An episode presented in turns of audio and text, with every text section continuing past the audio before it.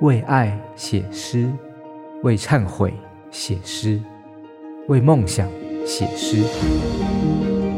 诗是诗人的内在探险，也是写给世界的一封封情书。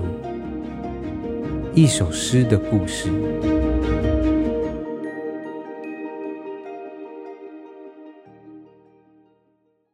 Hello，大家好，我是李修慧。今天我想分享的是《买卖》这首诗的故事。这首诗写的是有关于 Deepfake 色情犯罪，大概写于二零二二年的一月。如果大家有在关注性别的新闻，在二零二二年的前一年，也就是二零二一年的五月，爆发了 YouTuber 小玉换脸的事件。这个事件是一位蛮知名的 YouTuber 叫做小玉，他被揭发利用 Deepfake 技术。把女性网红的照片用这个 AI 的技术 P 图到成人影片上面，那看起来就好像这些女性真的拍过成人影片。加害者小玉，她也贩售这些成人影片供人意淫。其实，在这个事件发生之前，我自己就因为报道相关议题的关系，然后有关注类似的新闻一段时间了。那当时我是非常愤怒的，因为例如说有的。购买者他会希望可意淫的对象有一种日常感，所以他们会找一般女生的照片，然后不仅把他们照片找来 P 图到成人影片上面，他们会打包贩售受害者的个资，例如把女生住的地方、读的学校整理成一个资料包，然后跟影片一起贩售。结果就是当事人不仅会被意淫，他还可能遇到一些网络的或实体的性骚扰。我每次想到的时候，我就觉得对任何女性来说都是非常难以承受的。就是想想看，你只是把自己的个人照片上传到 IG 或 Facebook 上面，你什么都没有做，但就可能成为别人犯罪、意淫或性骚扰的对象。那是不是所有女性没有任何一点她表现自我的可能了呢？另外，也是就是这件事情已经发生好多年了，但是台湾的法律也一直没有办法。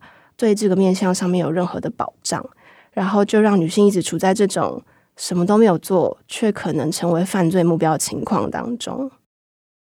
那个时候大概是两三年前，我就一直在进行当代性别议题诗的写作。这首诗就是这个系列写作的其中一首。那小玉事件发生之后，我就想把这件事写进诗里。但是议题书写对我来说一直是一个有一点挑战性的事情，呃，它的困难点在于就是你必须要很熟悉你要写的议题，但你又不能太单宁，不然你写的诗可能会变得很像呃倡议组织的倡议口号，那你就没有办法创造出现代诗需要的一些隐喻的或者是陌生化的美感。那我当时的处理这个困难的方式就是我先逼自己不要写，然后先。告诉自己，把这份愤怒或这个对议题的关注放在心里面，就是我自己把这个时期称为一段放冷的时期。然后大概放冷放了半年，直到有一天我要搭火车的途中，我重新想起这件事，然后才在车上完成了这首诗。因为中间事隔很久了，所以其中有些元素其实是跟这个新闻事件完全不相关。那时候为这首诗设计了一个主角，叫做娟娟，她是 Deepfake 的受害者。那我就在诗的中段，我形容主角的娟娟的背像是蝉翼一样。像这个灵感是我来自我那时候玩的一个单机游戏，是我小时候一个蛮红的游戏，它叫做《轩辕剑》。那这个游戏里面有很大的一个要素是打怪的成分，它里面的怪都设计的非常的神幻。比如说，有一些像是人面狮身啊，或者是长有蝉的翅膀的精灵。那那阵刚好在玩这个游戏，所以我写诗的时候，我就突然有一个灵感或想法，就想到主角娟娟她遭受到 Deepfake 性别，算是一种就是隐形的网络上的暴力之后，她的那个脆弱的状态，让我感觉她就好像蝉的翅膀那样薄透、很易碎，所以我就把这个。对主角像禅意一样的形容写进诗里面。这首诗是我一直以来写诗当中写的比较流畅顺畅的一首诗，但我想就是因为中间有那个我刚刚提过的放冷的阶段，那时候已经蓄积了很高的能量，有很多对于这件事的想法或心情，所以写作的过程比较顺畅一点。后来这首诗也蛮幸运的，得到东华大学校内奇莱文学奖的首奖，等于我当代性别议题式的写作计划受到了一定的肯定。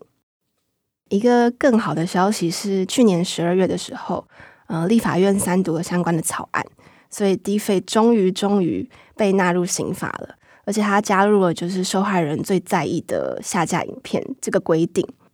听到这个消息，我真的非常开心。但是 d 费犯罪，它在下架影片这件事情上面还是有一些困难。例如，如果犯罪者把影片上架到国外的成人影片网站，那要管理、要下架，对台湾政府来说还是有一定的困难。那现在重新来看这首诗，我有时候还是会想起每次看新闻的时候那种难以承受的心情。但是，身为写作者，我想大部分的写作者都会同意一件事情：是我们有义务去观看这类难以承受的社会的事件，然后用现代诗来回应社会现实。但是，再换一个角度说的话，我想。因为这类性别犯罪的写作计划总是立基于现实的苦难，所以如果可以，我其实最期待、最希望的事情是，希望自己永远找不到能写的题材。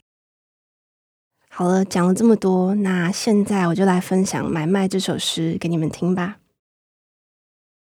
买卖，即 defake 色情犯罪，一面圆形立镜。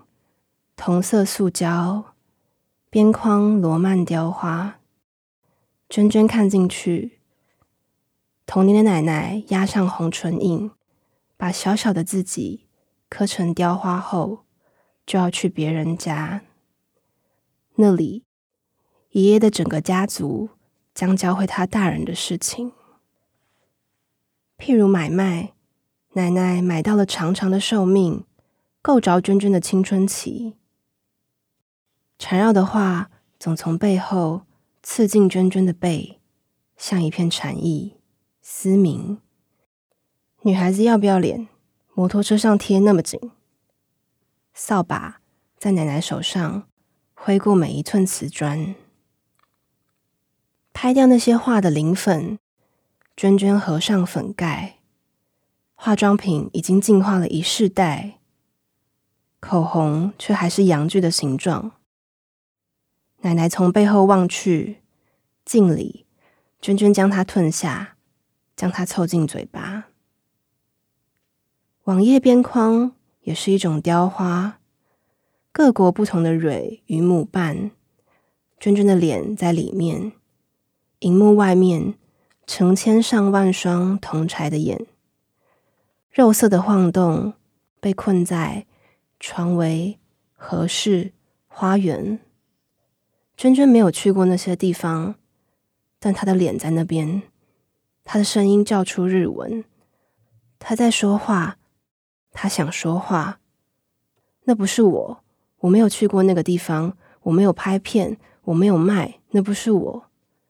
娟娟被塞满了嘴巴。大人的世界脱下外皮，真实如流，送来上百封讯息，包括载过他的男子。光穿过窗帘，送来阴天。娟娟像一具蝉壳，卷在桌前，一株罗曼的雕花。镜框缠绕她的脸，一朵漂亮的买卖。奶奶买到了长长的寿命。娟娟想，她也应得长长的一条生命线，在自己的内腕。想听。爱听就在静好听。